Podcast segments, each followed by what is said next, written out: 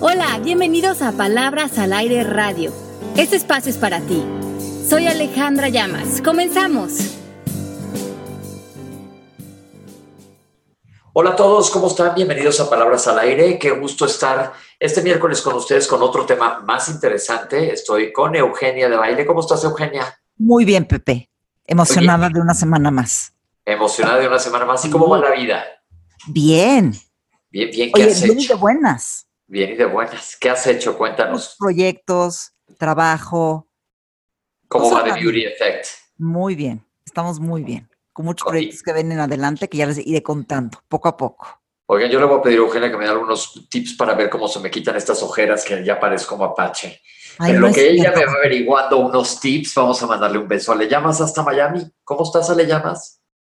Bien, feliz de saludarlos, Mieu, Pepe.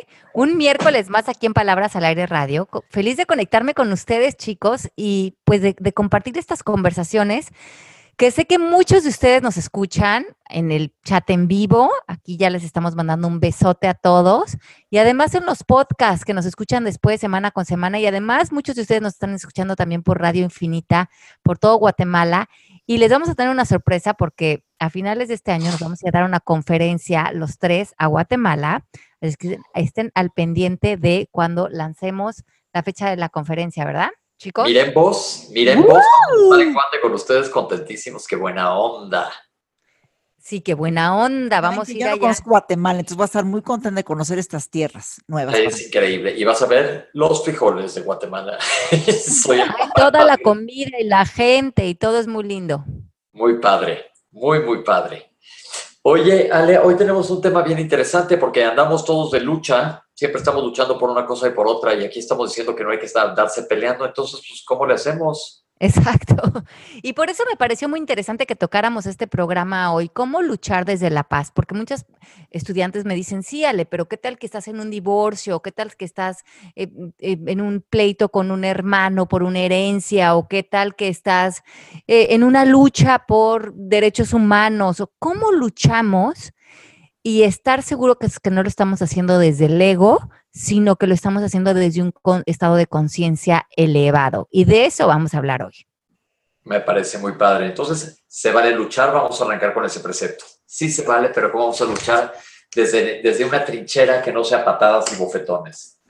Sí, porque muchas veces la vida sí te, te, te abre las puertas a, pues, a llegar a acuerdos, a llegar a resoluciones o a em, salir al mundo con cierto activismo, pero ¿cómo le, cómo le hacemos justamente para que esto no caiga en las redes del, del ego, que sería salir desde la fuerza, salir a la defensiva, salir eh, queriendo imponer nuestras ideas y Con que- agresión, con, con agresión, queriendo tener la razón, imponiéndonos frente a otros y ya estando en este contraste de yo estoy bien y tú estás mal, que ya necesariamente es un contraste del ego. Así es que me parece un tema muy interesante.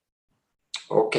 ¿Cómo hacer? Porque siempre se van a presentar situaciones que eh, quiero ver cómo plantearlo para que no suene. Obviamente, una lucha empieza siempre que te pican el ego de una manera o de otra. Pero aquí, ¿a qué tipo de lucha te refieres, Ale? Porque va a haber situaciones que son perfectamente normales con las que a lo mejor no estamos totalmente de acuerdo, a lo mejor no estamos totalmente cómodos, pero son situaciones que se llaman vida y se van a estar presentando. Sí, entonces, primeramente lo que dices es, es muy interesante, Pepe. ¿Qué título le vamos a poner a este divorcio, a, esta, eh, a este activismo social que podemos emprender? Si le vamos a poner lucha, que va a salir desde la fuerza o desde el poder. Y es muy interesante esto. En el libro del doctor David Hawkins de Poder versus la Fuerza, eh, Power versus Force, que es muy interesante, nos dice que hay una distinción muy importante entre estas dos energías. Dice que cuando salimos desde la fuerza, salimos desde el ego. Y ahí lo que queremos es luchar en contra de algo. Pero nos dice la física cuántica que cuando yo lucho en contra de algo o ataca o algo, simplemente le voy a dar más fuerza. Y aquí sale esta contraparte de salir a esta lucha, como a lo mejor salió Gandhi, a luchar desde el poder. Y esto tiene que ver desde una integridad, desde una coherencia, desde una verdad espiritual, no queriendo que los otros eh, se avergonzaran o no queriendo someter a otras personas, sino que su verdad iba a abrir posibilidades, porque iba a ser como la fuerza de gravedad que iba a actuar en silencio, pero con la fuerza del universo, eh, más bien el poder del universo detrás de él. Así es que es eh, luchar, es no rendirte, pero entrar con la, con la verdad del espíritu, no con la verdad de la razón. Vamos a desglosar esto, porque verdad del espíritu contra verdad de la razón. La razón, eh, la razón va amarrada cintura con cintura con el ego, ¿no? Pues sí, y aquí estaríamos, por ejemplo, es como si alguien viniera con nosotros, un activista de... de, salven a las ballenas azules. Ajá, de salven a las ballenas azules. Y si esta persona viene desde el miedo, atacando, queriéndome hacerme a mí, poniéndome en la silla de tú estás mal, yo estoy bien, con toda esa rigidez, yo ya me voy a perder en la agenda de esta persona porque hay tanto ego en sus razonamientos y es y está viniendo con tanta lucha, digamos, desde tanto miedo, que está haciendo esto algo, probablemente es muy razonable y, desde un punto de vista eh, tiene toda la razón del mundo, pero la manera en que está haciendo la lucha es haciendo una división y, esta lucha está viniendo desde la misma carga energética o desde la misma inconsciencia que la gente que puede estar destruyendo a la ballena. Ok, eso está interesante, porque fíjense por quién pelean y cómo lo haces. Y sabes que cuando yo, yo recibo eso, de repente que alguien quiere decirme algo, tal vez en, su lucha, y lo dice desde ese lugar como de tal vez agresión o violencia, mi respuesta es totalmente diferente. No respondo bien. No, porque entonces eh, lo, que, lo que tú estás queriéndome imponer es tu superioridad moral. Exactamente. Tú, que, que tú vives en lo correcto, que yo soy un inconsciente, que yo estoy mal.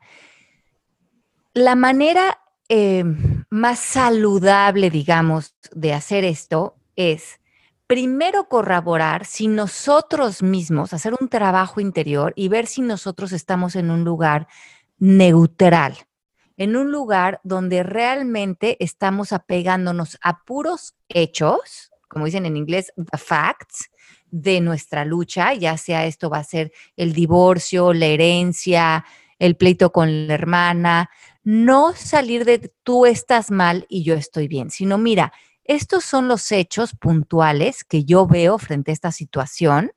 Me gustaría entender los tuyos y ver si podemos llegar a un punto medio. Y a lo mejor la otra persona, si no viene toda esta carga emocional y todo esta querer corregir al otro, que se vuelven más bien juicios, y nada más le estamos presentando información, la persona puede estar mucho más abierta a la información. Y además creo que si vienes de un lugar como de, como dices tú, con más, más de paz, más de tranquilidad, logras mucho más el resultado de tu lucha. Así llegas en un estado de agresión, ¿Ubican lo que les digo? ¿Te ha pasado, Pepe? Cien mil veces. Pero, quiero por eso poner ejemplos, haz de cuenta. Vamos a empezar desde uno más fácil. Bueno, no, este yo diría que a lo mejor es una tontería. Vas en el coche y alguien se te cierra mala onda. Normalmente lo que hacemos es dejas que te salga ese dragón y le, te le cierras tú y le alimentas la madre y te quieres pelear. Pero ahí yo diría, ahí ni siquiera luchar, ahí ni siquiera engancharte, pues pásale, ya vete, porque no vas a llegar a ningún lado bueno, ¿estás de acuerdo? Claro ese no hay salida de esa lucha buena para ningún lado, porque va a ser ir a echar bronca y la otra persona va, ni perdón te va a pedir, que aparte no te va a justificar con nada. Pero pensemos en, lo como dice Ale, llegas un momento en que dices, me voy a divorciar. y, se puede, y esto puede, de repente ves que estas cosas escalan de una manera bestial. ¿Cómo, Ale? Primero, eh, ¿cómo hago para estar en mi paz, en mi centro y no ser proactivo y no reactivo en esta situación? Ok, bueno, entonces vamos a ver que nosotros podemos estar expuestos a tres tipos de violencia. Eh, una puede ser la violencia política que han experimentado pueblos y este, y este tipo de ego, de, de fuerza política, se usa para intimidar a otros seres humanos.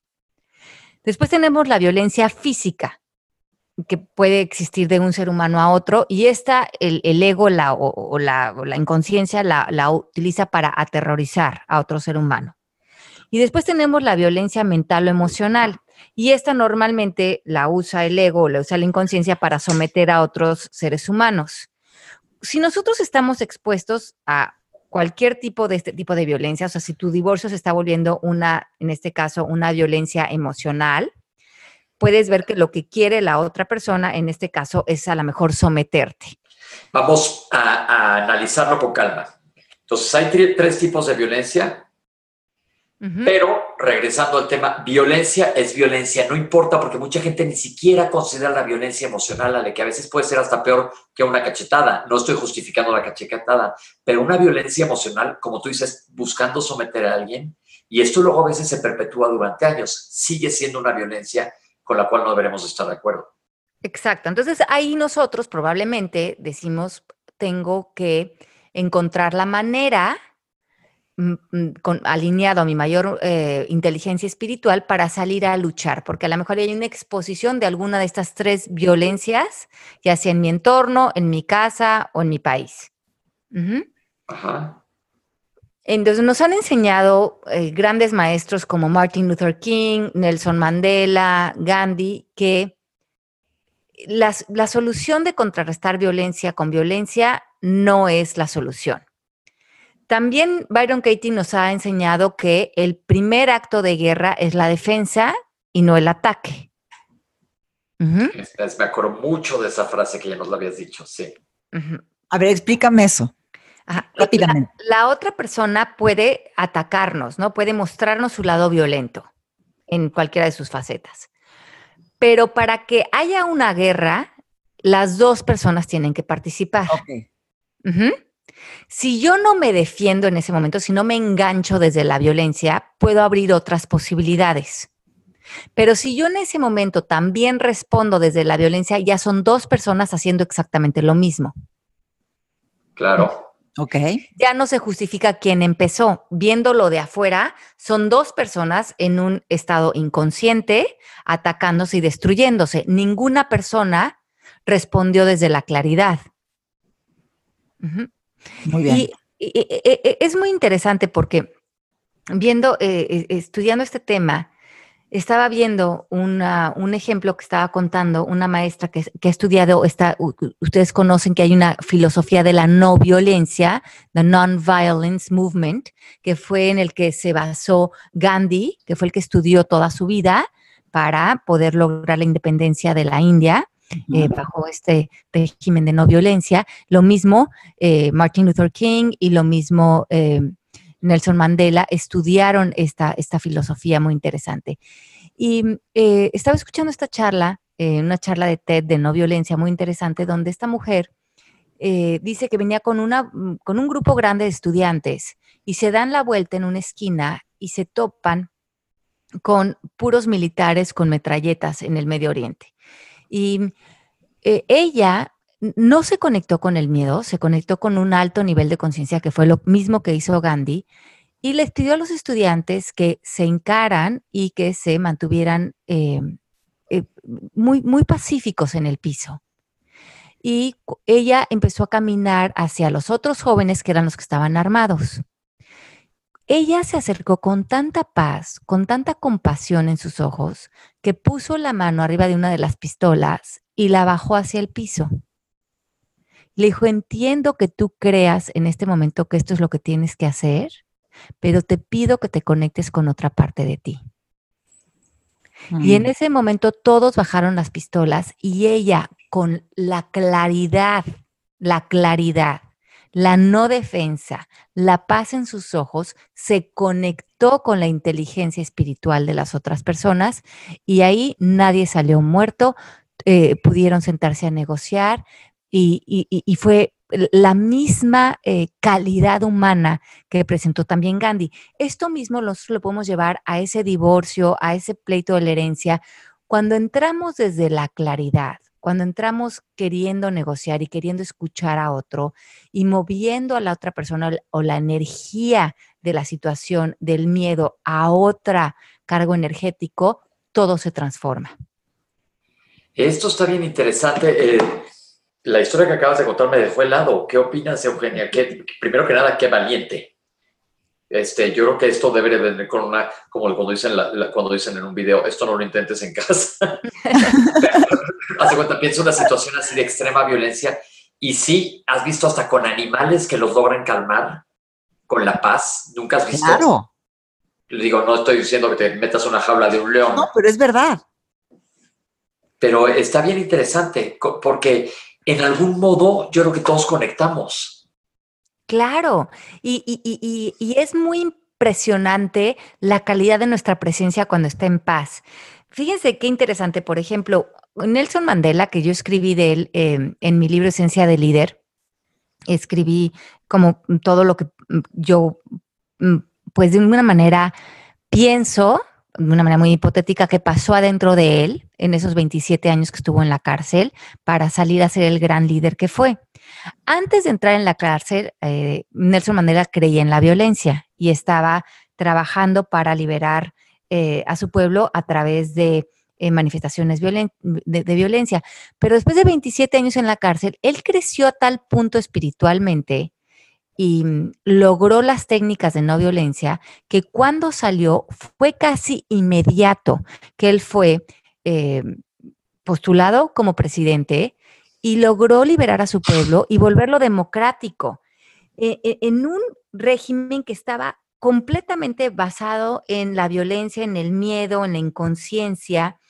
Y esto es, fue, fue muy interesante porque ¿cómo podemos dar un giro de 360 grados simplemente por nuestra calidad energética? Y es que esto el ego no lo entiende. El ego no entiende que los líderes o la manera en que aparecemos transforma todo porque todos estamos entrelazados. En realidad no hay una separación física entre nosotros. Y si se meten a YouTube y ven los videos de entrelazamiento cuántico, es impresionante porque van a ver estos ejemplos de cómo los seres humanos en realidad no estamos separados unos de otros. Y cuando yo llego con una presencia elevada, con una vibración elevada, y a lo mejor alguno de ustedes la tiene baja, simplemente por ello estar cerca de ustedes eh, una hora, dos horas, a ustedes o, a ustedes conmigo cuando yo estoy apachurrada, se me eleva mi estado de conciencia. Y en la cárcel, eso le llamaban the Mandela Effect.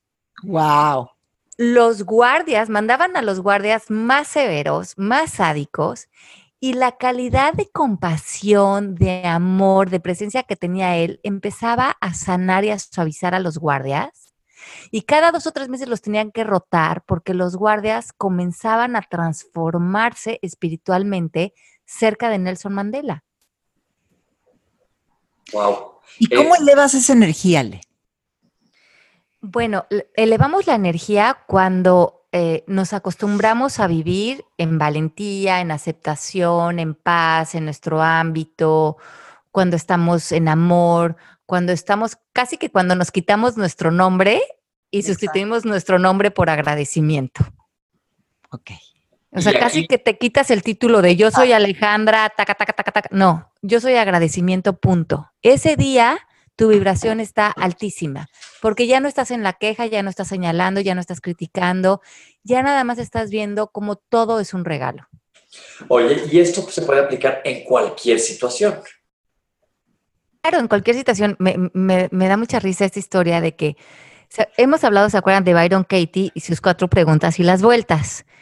De esta mujer que aprendió a cuestionar sus pensamientos, dice que ella estuvo deprimidísima como tres años y que cuando salió de, estar encerrada y cuestionando sus pensamientos en este lugar de desórdenes alimenticios, ya salió con las cuatro preguntas adentro de ella y a todo el mundo empezó a correrse la voz en su, en su ciudad de que había una mujer iluminada y la querían ir a ver y ella lo único que hacía era hacerle las cuatro preguntas y las vueltas y toda la gente salía iluminada de ahí.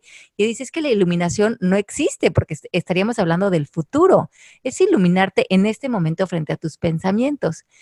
Y dice que empezó a oír mucho esa palabra de namaste, que seguramente los que han hecho yoga la han oído, ¿no? Que es la luz en mí, se conecta o reconoce la, luz o la divinidad en ti. Pero ella, como nunca la había oído, ella empezaba ella lo, lo, entendió como no mistake, no error. y entonces ella decía, qué iluminada está la gente, que ya la gente reconoce que no hay errores en la vida, no mistake, no mistake. Porque si todo lo, lo vemos desde un estado de gracia, nos damos cuenta como las cosas que hemos vivido, que han sido las más duras que hemos vivido, nos han ayudado a despertar, nos han ayudado a ver qué tan poderosos somos. Y se pueden pensarte en lo más duro que han vivido, y yo sé que tú, y, eh, Pepe y Eugenia han vivido situaciones muy duras en su vida, y igual que algunas, eh, que, bueno, todos tenemos nuestras historias, pero si hoy lo, lo, lo ves como por encima, como ya en trascendencia, dices, pues híjole, para haber superado eso, qué poderoso tengo que ser. A lo mejor esa, esa vivencia vino nada más para que yo vea qué, qué inteligencia espiritual tengo, qué poder de perdón tengo, qué poder... No, bueno, si tengo todo ese poder, ¿qué no puedo hacer con mi vida? Exactamente. ¿No? Pero, por ejemplo, no voy a regresar al, divorcio, que es, un proceso más largo, pero en una discusión que estás teniendo en cualquier, en cualquier situación, en un restaurante con unos amigos y no están de acuerdo de algo, eh, se arranca una situación. Entonces, tú puedes luchar desde la paz en cualquier situación, pero yo creo que, que aquí aplica lo que nos has dicho muchas veces, la práctica de suspensión, antes de que, porque todos tenemos ego. Y, y es como poner una pausa antes de que el ego se te deje venir como una ola encima y no lo puedas detener. Exacto. Entonces, si están en una situación así, pregúntense, ¿qué dejo ir de esta charla? O sea, ¿qué no es importante? ¿Para qué voy a participar? ¿Para tener la razón o para hablar? ¿O puedo estar en silencio? Y el silencio también crea, crea espacio, crea ceder la razón, crea, crea paz. El, espacio del silencio es muy poderoso. También, sí, como dice en inglés, si I'm to make a stand, si me voy a parar frente a algo, si voy a hacer una diferencia con mi lenguaje, ¿frente a qué sería? ¿Qué es realmente válido en esta conversación? ¿Y qué estoy haciendo si nada más lo que quiero es tener la razón? Todo empieza a través de nuestra conciencia, de, de, tener calma, de tener claridad, de saber que, que, lo más importante que estás compartiendo en ese momento, en esa comida con esa persona, es la presencia, ese momento, la conexión, el vínculo con otros. Lo que te estás diciendo o, lo, las ideas ya es, ya es un tema mucho más superficial. Ok. Ok. Entonces, todos podemos, todos podemos, y ya hemos hablado de que todo el mundo puede cambiar, entonces puedes empezar con ejercicios poquito a poquito. Para, para, para aprender a luchar desde la paz, es importante tener técnicas como la meditación, que hemos hablado mucho de esto antes, la contemplación, conectar con nuestro poder interior, buscar esa claridad interior, dónde estoy queriendo tener la razón y dónde realmente estoy nada más diciendo los hechos puntuales. Y esos hechos puntuales tengo que tener evidencias, no me los saco de la manga. Pero cuando quiera hablar tú el miedo, también a lo mejor puedes hacer la práctica de suspensión, como dice Pepe, retirarte del cuarto y darte cuenta que hay un adulto en ti y que muchas veces el miedo quiere hablar y, preguntarle al miedo, ¿qué quieres en esta situación? ¿Por qué quieres ganar esta, esta eh, pelea? ¿Por qué lo quieres hacer una pelea? Eh, tu identidad está arraigada ahí. ¿Cuál sería la mejor estrategia para tener los resultados que quiero a lo mejor de esta plática, de este divorcio, ¿dónde voy cediendo el paso puedo conquistar más? Porque estamos tan acostumbrados a salir a la defensiva, a salir en el ataque, que pensamos que ahí hay resultados, pero no nos damos cuenta que viviendo en nuestro estado de gracia, todo se transforma. Eso está muy padre. Porque va a haber un resultado realmente, ¿no, Ale? Exacto. Y si todo va a ser así. Cuando, cuando trabajas desde la parte de la gracia, la paz, el resultado es mejor. Y el resultado es holístico, es para todos, porque cuando salimos a luchar desde, desde el miedo, desde el enojo, desde la frustración, lo que sucede es que también a veces hay mucho daño colateral. A veces no nos estamos dando cuenta de otras personas que están en la mesa, o si estamos en un divorcio de los niños, o, hay, o, el dinero que se va en eso, o hay, hay, hay, poca abundancia cuando estamos luchando desde la fuerza, pero cuando estamos en nuestro poder y estamos en silencio y estamos permitiendo la nueva reorganización, todo eh, evade mucho del daño colateral que puede existir con, con la lucha desde la fuerza. Y aquí se vale, yo lo he platicado aquí con ustedes, desde la práctica de suspensión que sigo aplicando, si estás en una situación que dices, híjole, me voy a aprender cómo ser yo, párate y quítate. Quítate. Si físicamente te puedes levantar y ir, hazlo. Porque que no se les olvide esto que está diciendo, ¿vale? que el primer acto de guerra siempre es la defensa. y, y, a, y, a, lo mejor algunos de ustedes que nos están escuchando están pensando, sí, pero ¿qué hago con el enojo? Si estoy muy enojado frente a esta situación, porque no es justo, porque me han hecho esto, porque me ha pasado esto, y tienen muchas razones por las cuales están en enojo pues usen el enojo como gasolina. Usen el enojo como su estrategia para el cambio. Usen el enojo para, porque es más importante, salir de la apatía. Hay más conciencia en enojo, porque eso por lo menos ya nos va a poner a actuar. Usen el enojo como ese trampolín para generar algo nuevo para ustedes. Úsenlo en favor de ustedes, no lo usen para atacar. Úsenlo para crear estrategias, para eh, visitar un buen abogado, si eso es lo que necesitan, para salir a trabajar, para... Que sea el combustible. Que sea el combustible para ser proactivos, pero no destructivos. Y ojo, algo que les voy a decir que es bien importante, el hecho de que no te enganches en el pleito no quiere decir que sos un tarado y te están viendo la cara. O que lo perdiste y o que lo perdiste, sino que desde una estrategia busca lo que sea bueno para ti. Exacto, piensa en todas las posibilidades y en el ganar, ganar. Y piensa que la otra persona no es un enemigo, las otras personas siempre son un maestro. Y esto va a apuntar ahorita, Ale, esta revelación. Yo también viste que nos quedamos un poquito callados ahí. Pues claro, porque cuando tú ves al otro como el enemigo, ¿cómo te ves a ti automáticamente? Enemigo del otro, como guerrero. Y, o, como la, o como la víctima. Las víctimas siempre tienen enemigos. Los, los maestros espirituales siempre tienen maestros, siempre usan todo lo de afuera para seguir creciendo ellos. Ok. Entonces, cuando tenemos enemigos, estamos en el antagonismo, en el tú el malo, yo la buena, tú el, tú el, el, asesino y yo la víctima, tú el, y, cuando decimos, bueno, eh, vamos a crecer frente a esto, vamos a ver cómo podemos ver esto afuera de las personalidades, afuera del plano terrenal. Porque como dice Alan Cohen en, en un libro tan muy bonito que tiene, dice, todas las, todas las relaciones terminan en la paz, todas aunque no sea en este espacio material. Pero cuando nos disolvemos las almas ya en, almas, en, el espíritu, en la conciencia, en ese lugar no hay conflicto y en ese lugar volvemos a encontrar la paz. Me recordaste de un chiste de cuando éramos chicos de ¿qué quieres? ¿Guerra o paz? Paz, paz, paz, paz. ¿Qué? ¿Cuál, cuál? Una súper estupidez como de primero de primaria, de ¿qué prefieres, guerra o paz? Pues paz, paz, paz, paz. Paz, paz, paz. pero bueno, de eso no se trata el programa, pero, pero de veras sí, funciona. Sí, sí funciona, se los digo neta. Ahora sí soy, soy experiencia viva en eso. Hoy me ardí así cañón, hice un berrinche de que de repente, no sé si también les pasa, eso es una guerra propia, que de repente 15 mil mensajes, 20 mil pendientes, me urge, me urge, me, todo el mundo le urge todo para ayer.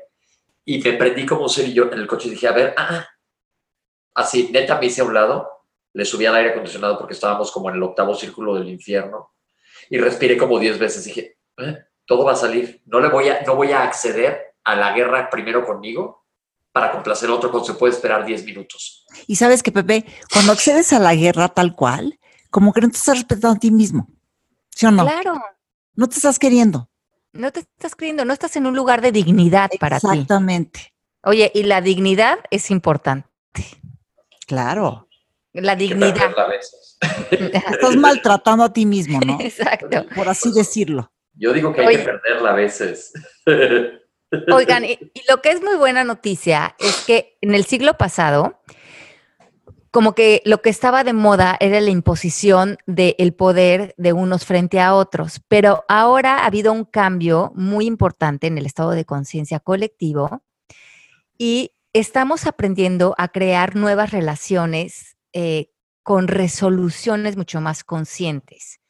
Y esto nos está abriendo la posibilidad de tener mayor entendimiento de quién es la otra persona, de tener compasión, de entender que la persona que está haciendo algo a veces muy feo a nuestros ojos, pues está haciendo lo mejor que puede y que nosotros tenemos que encontrar estos métodos de conexión y estos métodos de construcción a nivel comunitario, porque nosotros no podemos salir y solo señalar y no ser el ejemplo para otros de cómo sí podemos reconstruir, sanar, perdonar. Y a lo mejor a eso vinimos muchos de nosotros, a enseñar a otros cómo muchas cosas se pueden perdonar, se pueden llegar a resoluciones desde la paz, se puede vivir de la no violencia, pero estamos entrando en ese nuevo siglo en donde los vínculos humanos van a transformarse de, manera muy... Eh, pues ah, yo creo que muy sorpresiva y yo creo que a nosotros nos va a tocar ver esta transformación y nos podemos subir en ese tren y ser parte de ella.